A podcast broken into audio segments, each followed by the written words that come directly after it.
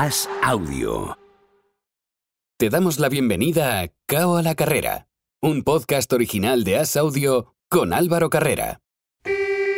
Turno para el choque estelar de la velada. Turno para que el diario As se enfrente al análisis más completo de las artes marciales mixtas.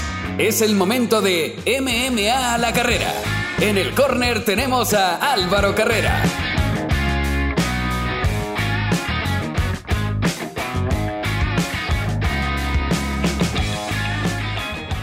Combatazos y despedidas. Sí, despedidas de la temporada, pero también despedidas de grandes leyendas que el otro día en el pasado UFC 276 colgaron las guantillas. ¿Qué tal? ¿Cómo estáis? Bienvenidos al segundo asalto de KO a la carrera. Lo que acabo de contaros es básicamente de lo que vamos a hablar en este bloque pero que, ojo, que nos vamos de vacaciones, pero os vamos a contar todo lo que va a haber en verano destacable, tanto en UFC como en otras grandes compañías. Para hacer todo esto, como siempre, nos acompaña desde Miami Andrés Lichbell. Hola Andrés, ¿qué tal? Hola Álvaro, muy feliz de estar acá y bueno, emocionado por todo lo que vamos a conversar. Tuvimos un gran evento de pay-per-view y todo lo que viene, porque la UFC pica y se extiende.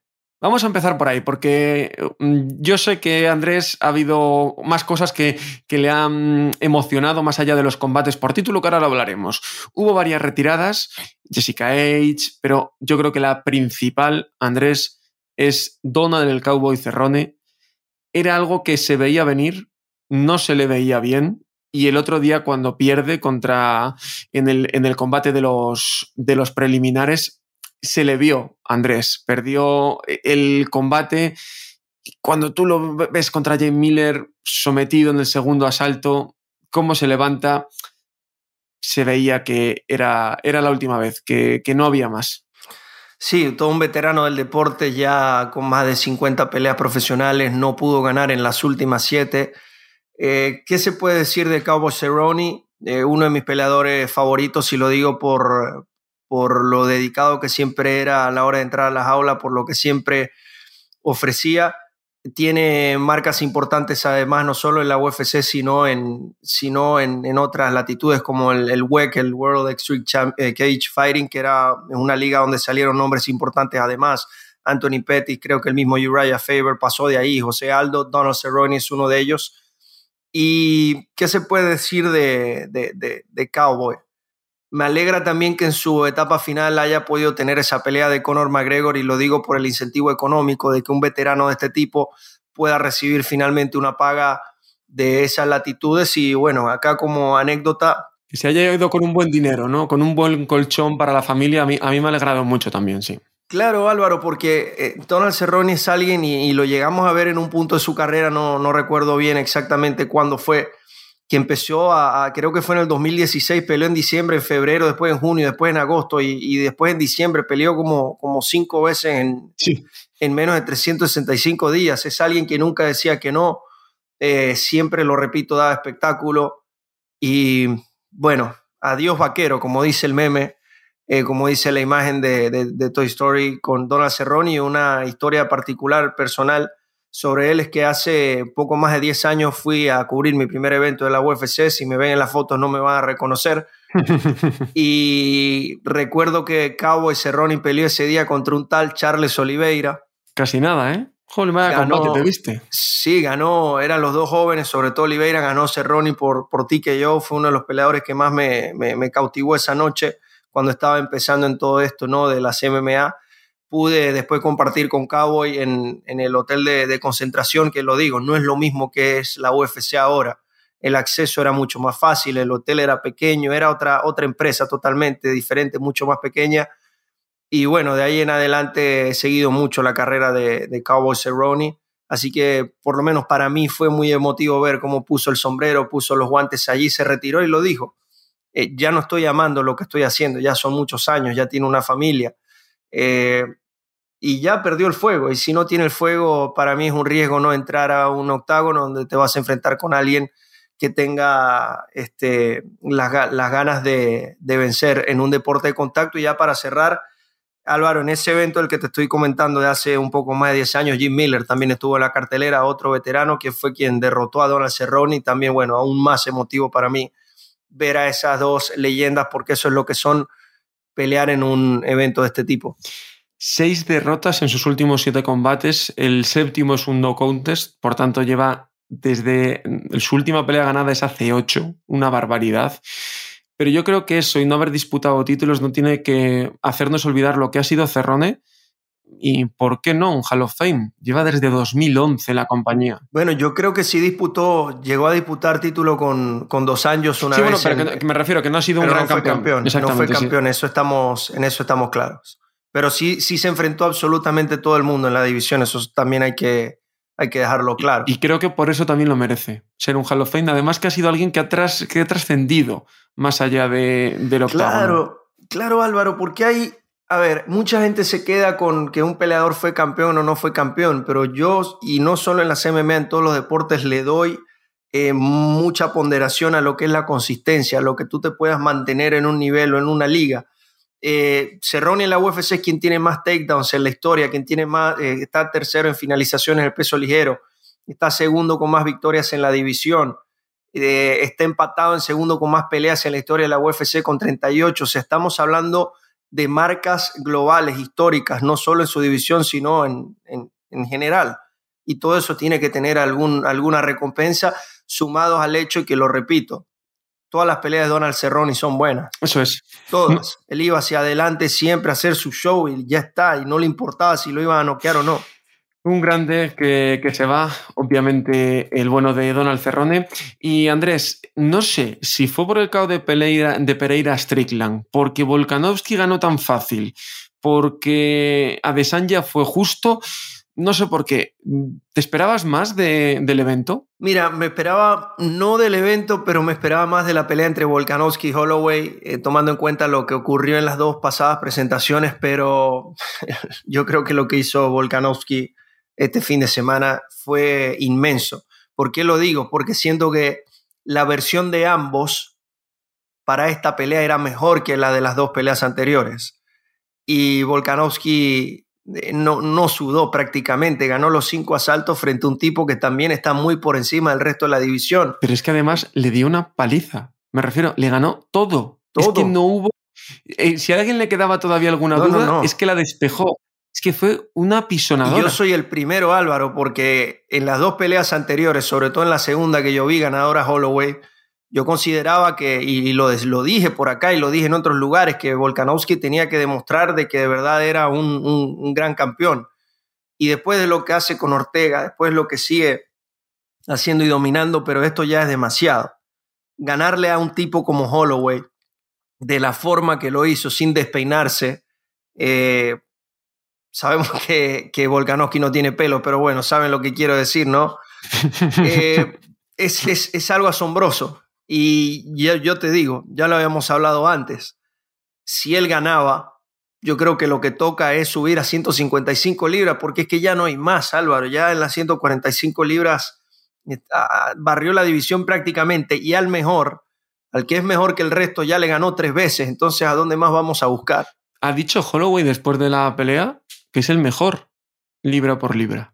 Es probable, es que viendo cómo además ganó a Desanya, el parón que ha tenido Usman por la lesión, pues yo creo que ahora mismo sí. Es probable, y, a, y hablando de, de, de, Adesanya, que es un gran atleta, un gran peleador, por cierto, eh, me dio mucha emoción la, la, entrada de Adesanya en la pelea, el tributo al Undertaker, todo morado, el sombrero, fue buenísimo, sí, sí. Fue buenísimo. Me emocioné mucho, pero también hay que destacar que Adesanya no ha podido finalizar en sus últimas tres peleas que no es ningún tipo de crítica, porque en una pelea de campeonato a ese nivel lo que importa es ganar, como sea, pero siento que, que está, está, está siendo muy safe, está siendo muy, muy cuidadoso a la hora de pelear, que no está mal, cada quien tiene su estrategia para ganar, pero cuando ya tenemos peleadores de este tipo, o que están haciendo las cosas muy bien, el caso Volkanovski, el caso Usman, el caso Adesanya, le empiezo a dar un poquito más de, de importancia a lo que es el dominio dentro del octágono, de repente por decisión, pero que se haya hecho una, una actuación dominante.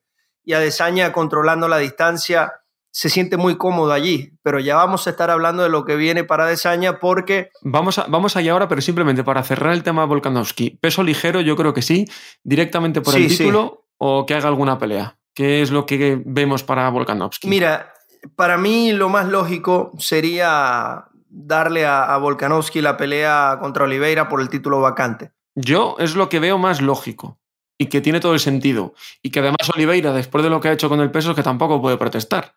Entonces yo lo veo así y creo que además le daría mucho a la división, aunque sabemos que en el ligero hay cada caballo por ahí que está llegando. Sí. Bueno, ya, ya ahí vimos a, a Chandler de, decirse unas cosas con Poirier que a mí me encantaría ver esa pelea. Está Makachev por ahí que siento que debe ganar una pelea más porque recordemos que la última pelea de Makachev fue un short notice contra un rival que, que no era lo mismo, no era Dariush, no era un hombre de estos grandes y creo que debe ganar una pelea más. Por eso digo, eh, me gustaría ver a Volkanovski enfrentarse a Charles Oliveira. Siento que Oliveira le va a ganar por tamaño, pero bueno, ya eso es cuestión de lo que vaya a pasar.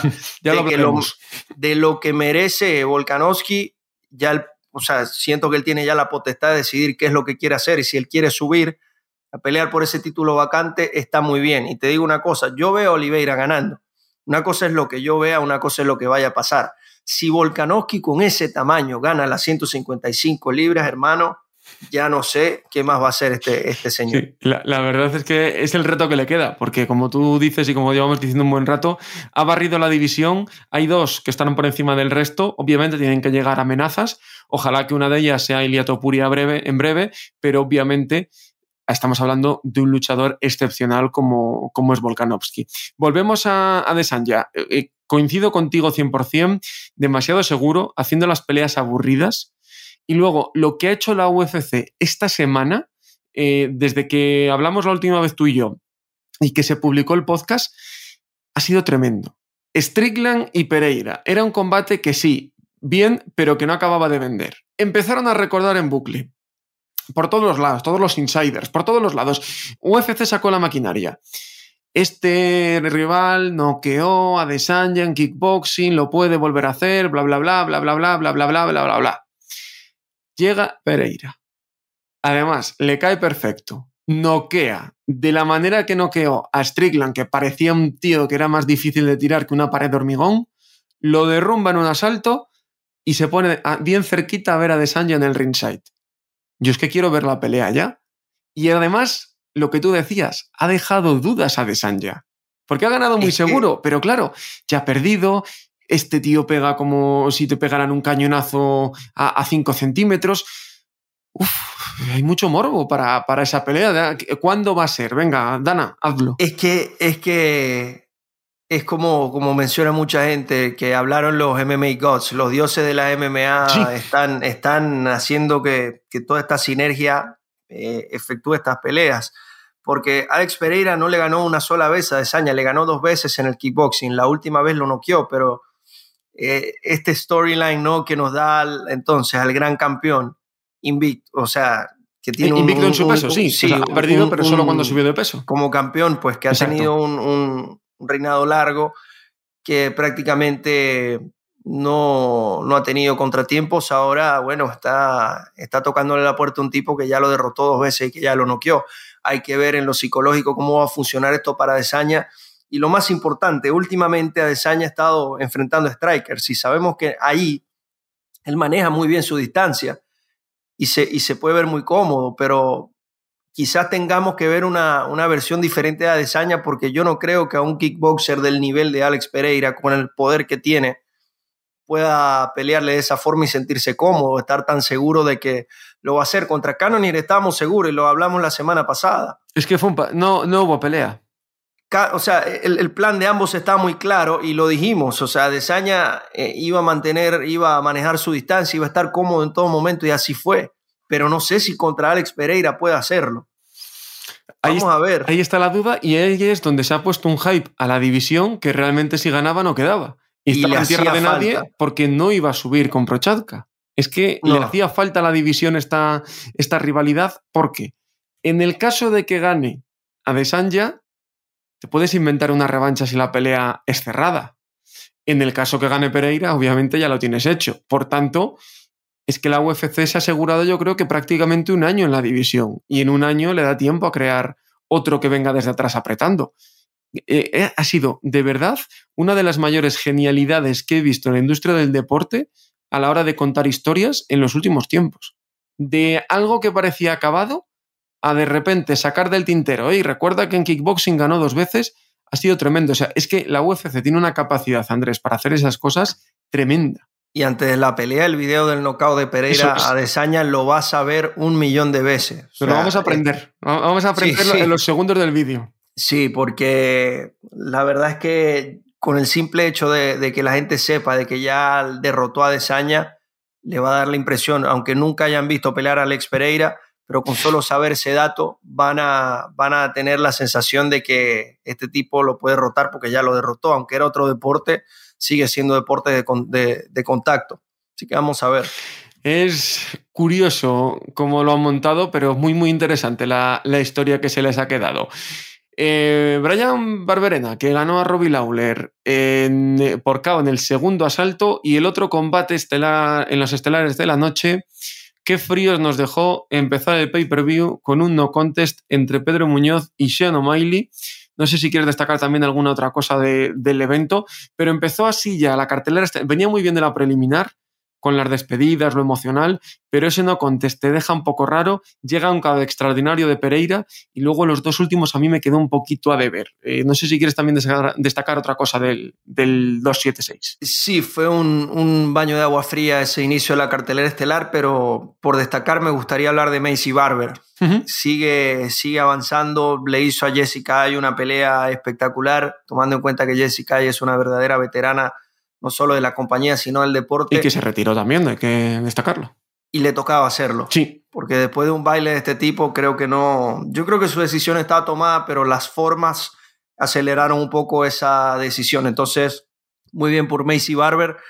Vamos a ver si, si puede seguir subiendo en esa división que al parecer está siendo muy cómoda para Valentina Shevchenko, pese a que la última pelea fue muy cerrada y para, para muchos incluso la perdió hacen falta nuevos nombres en las 125 libras femeninas.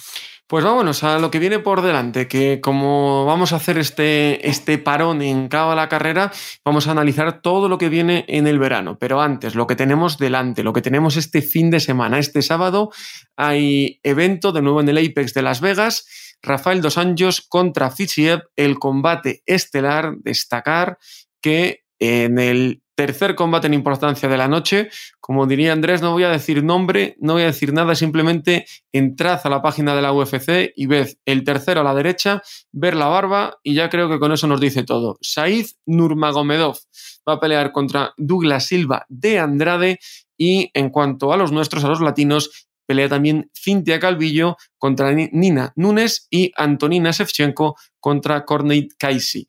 El combate estelar, Andrés, dos años contra Fisiev, dos años, uno de esos de los de que pelea, hay que encender la tele.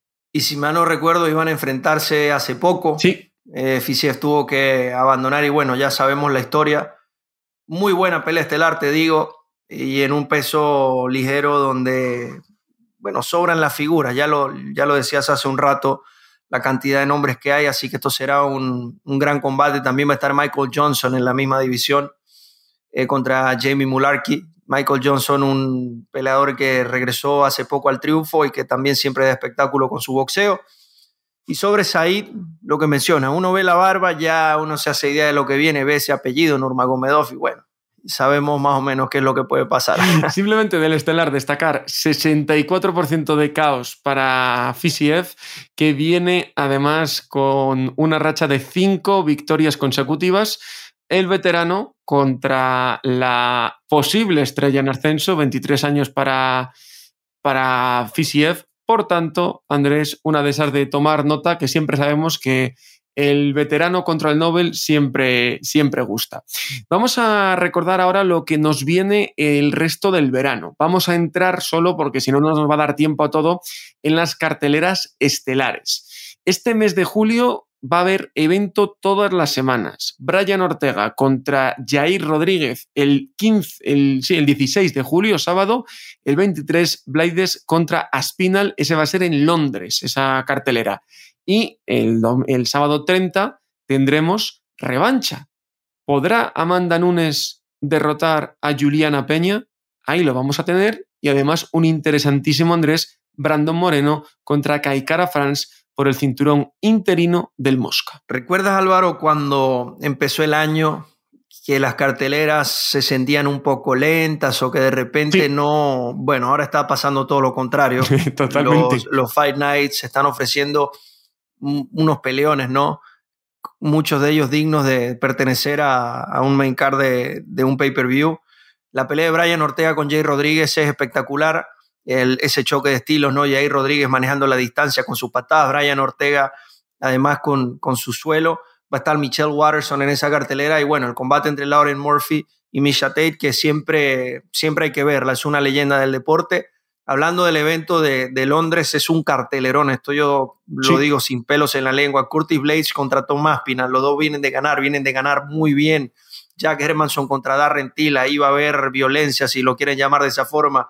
Paddy Pimblet, que es el siempre polémico, va a estar en la cartelera. Alexander Gustafsson Paul Craig contra Volkan Ozdemir. Eso va a ser a, también un peleón. Ahí va a haber muchísima acción. Y mencionabas el UFC 277, la revancha entre Juliana Peña y Amanda Nunes. Creo que se está vendiendo muy bien. Recordemos que ambas son entrenadoras en The Ultimate Fighter, así que por allí crece un poco más la historia. Derek Lewis también va a estar en esa cartelera. Vamos a, vamos a ver cómo se desenvuelve esto, pero parece, da la impresión de que esta segunda mitad del año para la UFC va va a, estar repleta de acción y es lo que queremos. Y luego, el mes de agosto, que habitualmente suele ser flojo, para nada. Tiago Santos contra Gil el 6 de agosto, Chito Vera contra, contra Dominic, Dominic Cruz. Cruz va a ser el fin de semana siguiente, que va a ser el día 13. Y antes de hablar del siguiente pay-per-view, no olvidar 3 de septiembre en París, Cyril Gang contra Taito Ibasa. La cartelera pinta muy bien. Desconozco la verdad si quedan entradas para ir, pero igual algún aficionado español quiere acercarse. Desconozco si, si quedan entradas porque imagino que, que habrán volado. Y el segundo pay-per-view de este verano que tenemos, UFC 278, será en Salt Lake City el 20 de agosto y se culminará con el Kamaru Usman contra Leon Edwards. Como tú decías, qué peleas tan apasionantes y qué carteleras tan buenas para lo que tenemos de verano, que realmente, si ponemos el calendario en el punto donde estamos ahora mismo, tenemos una semana libre, que es la última de agosto, y el resto todas eventos y todas eventos para no perdérselo. Aquí es donde empezamos a entender un poco la, la, estrategia de la UFC por cómo empezó el año, por qué seleccionaba las peleas que hacía. Primero lo hizo para obviamente limpiar un poco el roster. Había peleadores que iban a perder y obviamente terminaban sus peleas en el contrato. Segundo, para poder desarrollar estas historias. Y tercero, preservando un poco ¿no? el, el mejor talento para estas fechas importantes, para que puedan estar sanos y puedan estar recuperados de sus combates. Importante que... también, Andrés, eh, eh, los calendarios ¿no? de las ligas estadounidenses. Precisamente ahora que solo compiten con el béisbol, es cuando están apretando. Ni siquiera está en su fase más emocionante. Exacto, entonces temporada regular de béisbol, ahí pueden ganar y seguramente en septiembre veamos un bajón, que ese bajón llegará con el inicio de la NFL y un poco más tarde con el de la NBA y como siempre hay que ir cuadrando los, los calendarios. Vámonos a Velator, que Velator tiene dos shows para el verano. El viernes 22 de julio tendremos a Patrick y Pitbull contra Sidney Outland por el cinturón del peso ligero y tendremos también a Douglas Lima en el coestelar, siempre interesante de ver, además también de otro Nurmagomedov en la misma cartelera. Parece que, son como los 101 dálmatas. Y el día 12 de agosto, viernes, Neyman Grace contra Goiti Yamauchi. También estará Valentín Moldavsky, un nombre interesante, y la ex campeona Ilima Ley McFarlane. Y luego, para que también lo tengáis en cuenta, por si alguien quiere acercarse a verlo en directo, el viernes 23 de septiembre habrá Bellator en Dublín y el combate estelar anunciado es el que enfrentará a Ben Henderson contra Peter Kelly.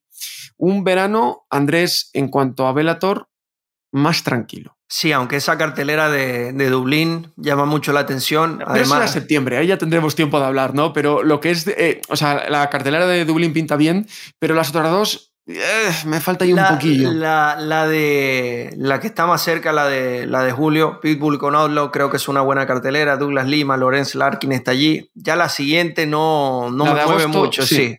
No me mueve mucho. Nima Gracie contra Yamauchi, una pelea estelar. No lo sé, no. Todavía no, no me mueve el piso, no creo que lo vaya a hacer pero la de, la de Dublín Álvaro me, me, gusta mucho por el, por el hecho de que van para allá, es un lugar donde se sienten muy bien las peleas.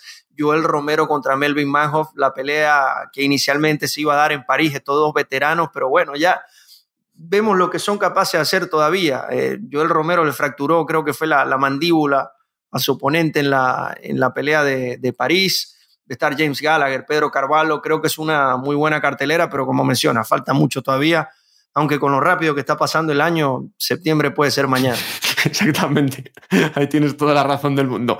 Eh, cambiamos porque sabéis que siempre hablamos de UFC de Bellator y también estamos muy pendientes de One Championship que sigue su proceso de expansión desde Asia. Este verano, ahora vamos a ver todo lo que tenemos, pero antes de nada, el día 22 de julio tenemos a una de las nuestras peleando por un título de Bellator, en este caso de Muay Thai. Hablo de la campeona del mundo por dos organismos, Lara Fernández. Hola Lara, ¿qué tal? Hola, muy buenas. Luchadora de One Championship, campeona del mundo, a puntito de debutar en One Championship. Pero yo tengo curiosidad por una cosa. ¿De dónde viene el apodo que tienes en Instagram? Pizza Power. Porque me llama mucho la atención los apodos así tan potentes. Y me encanta que seáis originales para poneros los apodos. Pues mi apodo va porque cogí como mm, tradición, ritual, o no sé, llámalo como quieras, comerme una pizza después de o del pesaje o del combate. Entonces yo siempre, a ver, la pizza me, es un, esto que, una comida que me encanta y yo siempre mm, decía que la pizza era lo que me daba la fuerza. Y ya se me quedó la tontería de la pizza y empezamos con la tontería también del Pizza Power y hasta ahora que me lo dice todo el mundo. Oye, no, no, pues está, bien. A mí me gusta que, que, seáis originales con los, con los apodos y ahí queda el de Lara, Pizza Power, campeona del mundo, o sea que bien te ha ido con, con la pizza. Cuéntame, ¿cómo estás? ¿Cómo te encuentras? A nada, mm, poquitas semanas, día 22 de julio, de hacer tu debut en One Championship y pelear por el título de, de la compañía. Pues, pues bien, me, me encuentro genial. La verdad que mejor que nunca llevo un montón de tiempo entrenando porque este combate se iba a hacer el día 3 de junio, lo que pasa que me lo aplazaron para el 3 de julio eh, y por el título. Al principio iba a ser un combate normal y, y ya deseando que llegue la fecha. Obviamente estamos hablando con una campeona del mundo mm, del Consejo Mundial, estamos hablando con una campeona ISCA. Obviamente ya sabes lo que es estar en peleas potentes, ya sabes lo que es ganar grandes títulos. Además, en, digamos, en. Nunca, me, nunca sé cómo llamarlo porque realmente los campeonatos SIFMA amateur no son amateur porque hay mucho nivel. Pero bueno, que la gente nos entienda, en, la etapa amateur eres doble bronce.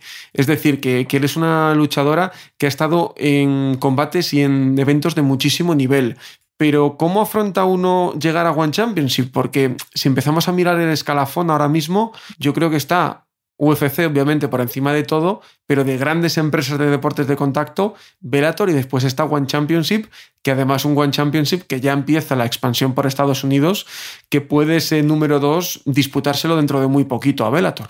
Pues la verdad que estar dentro de One para mí era como, como una meta en, en mi carrera. Eh, cuando me dieron la noticia de que de firmar con One, eh, era como por fin tanto esfuerzo, tanto sacrificio está dando sus frutos.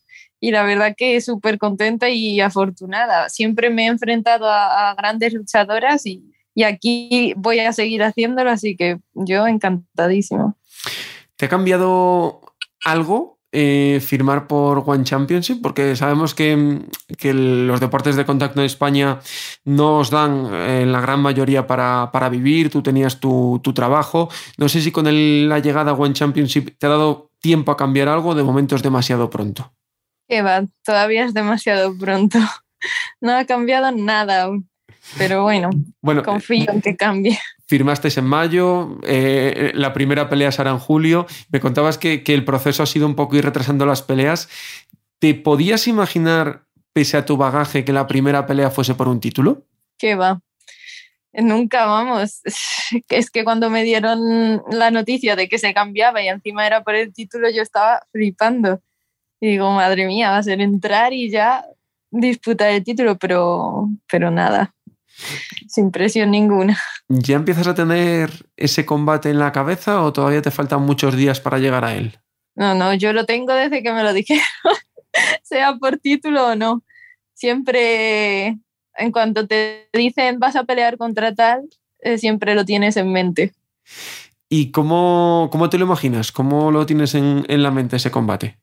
Pues yo creo que va a ser un combate mm, muy bonito porque ella es una luchadora con bastante experiencia, tanto en kickboxing como en Muay Thai, y, y yo creo que soy una luchadora bastante técnica, al igual que ella. Entonces yo creo que va a ser un combate que voy a disfrutar. Es, es, importante, ¿no? Disfrutar sobre todo de estos momentos porque tú eres muy joven, tienes 26 años, te queda muchísimo, pero sobre todo es importante en el punto que estás, donde ya has ganado mucho, pero puedes ganar todavía muchísimo más por todos los años de carrera que te quedan. ¿Cuánto de, impo de importante es en tu balanza personal disfrutar de estas experiencias como la de va ser viajar a Asia, pelear en One Championship?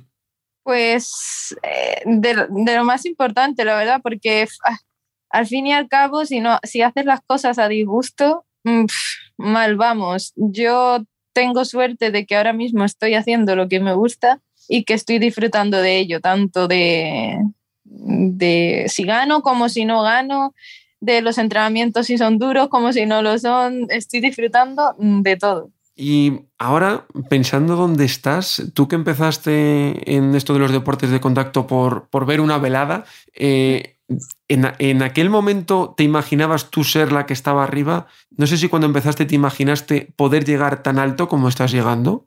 Que va, que va. La verdad es que, ¿quién me lo diría a mí cuando yo empecé? Que va, yo además que empecé allí eh, cerca de mi pueblo, en Talavera de la Reina, y ¿quién me iba a decir que me iba a mudar a Sevilla, que iba a viajar todo, que viajaba? Es que no. ¿Cuál es el momento más feliz hasta, hasta el momento de, de tu carrera, Lara? El momento más feliz. Uf, es que ha habido tantos, pero quizás el más emocionante eh, cuando gané mi título WBC en Londres. Pues ese fue un gran momento, pero me transmites tan buen rollo que sé que vas a disfrutar mucho el, el, momento en One Championship, pero ojo, creo que el mejor momento de tu carrera está por llegar. Seguro que va a ser dentro de mucho porque van a quedar cosas grandes, pero ojalá toda la suerte del mundo, Lara, para que el mejor momento de tu, de tu, carrera, cuando volvamos a hablar, sea cuando ganaste el título de One Championship. Que vaya muy bien la preparación y que vaya muy bien ese combate y que regreses con ese cinturón. Muchas gracias. Ay, ojalá, muchísimas gracias a ti. También viene cargadito One Championship que siempre deja buenos shows, Andrés. Siempre, siempre, y este año eh, no ha sido la excepción, han, han, ido con todo. El día 22 de julio tendremos el evento donde estarán encabezando Reiner de Rieder, el gran bicampeón, porque lo es en los pesos medios y en los pesos semicompletos de, de las MMA contra Vitaly Bigdash, un ruso con un poder extraordinario. Y bueno, en la Cuestelar tendremos la pelea por el título interino del peso átomo de Muay Thai. Recordemos que One Championship tiene diversas disciplinas. La española Lara Fernández contra Janet Todd, la estadounidense, muy dura, pero evidentemente le deseamos el mejor de los éxitos. Y confiamos al... en Lara, obviamente, que, claro, obviamente. Que, que, ha llegado ahí por casualidad. Y tiene esa gran oportunidad de, de enfrentarse contra una de las mejores del mundo. Eh, poco más adelante, en agosto, vamos a tener la pelea entre Tan Lee y Tan Kai eh, por el cinturón de las MMA del, del, peso pluma y yo creo que el plato fuerte del verano va a ser 26 y 27 de agosto, eventos en días consecutivos, lo que marcará el estreno de, de One Championship en horario estelar acá en los Estados Unidos. Así que en mi caso ya no tengo que pararme a las 5 de la mañana a ver las peleas. Dimitrios Johnson va a buscar nuevamente el cinturón del peso mosca contra Adriano Moraes. Ya ellos se enfrentaron, Adriano Moraes lo noqueó y yo tengo mucho tiempo diciéndole, Adriano Moraes eh, pudiera ser, si no está entre el top 3, top 5 de mejores peleadores del mundo fuera de la UFC. y Dimitrios Johnson, uno de los mejores de todos los tiempos, el mejor peso mosca que, que hemos visto. Todavía considero que si él estuviera en la UFC, si quiere, pudiera ser campeón nuevamente, va a estar buscando, bueno, el cinturón que le falta en esta compañía.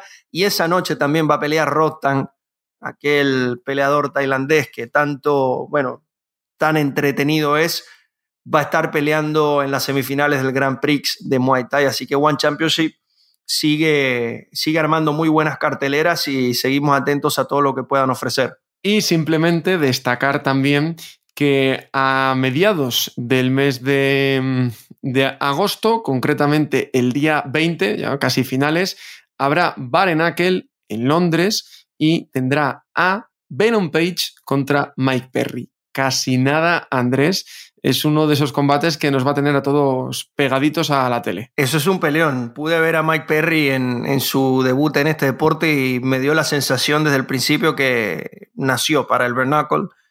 Y Michael Venom Page, bueno, con su estilo, ya lo hemos visto boxear, le fue muy bien. Ahora quiero ver si va a bailar tanto sabiendo que acá no hay guantes y, que, bueno, la protección en las manos es menor. Vamos a ver, es una pelea que estoy muy emocionado por ver, obviamente. Pues la veremos, seguro que, disfrutamos de ella y hablaremos, aunque sea en redes sociales, porque os recuerdo que el podcast finaliza aquí la primera temporada en el día de hoy, pero que seguirá toda la información tanto en as.com como en mis cuentas de redes sociales, tanto como en las de Andrés, Andrés Litzbel en redes sociales, buscadlo porque no os arrepentiréis de seguirle y de ir viendo la información día a día. Andrés, amigo, ha sido un enorme placer compartir esta temporada contigo. El placer ha sido mío y seguimos atentos de todo lo que ocurre en el mundo de los deportes de combate. Estamos a mitad de año y siento que todo esto va a acelerar y vamos a seguir teniendo grandes peleas. Y a vosotros, los que habéis estado esta temporada con nosotros, gracias, infinitas gracias por haber estado ahí. No os vayáis, que todavía tenemos que disfrutar de la actualidad del último bloque de Cabo a la Carrera. Tiempo para la lucha libre, como siempre, a la carrera. Chao, chao.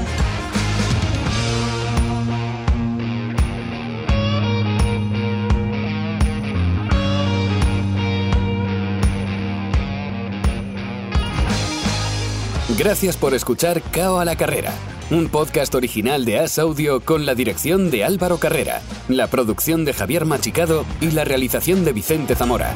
Todos los miércoles en la sección de As Audio en as.com.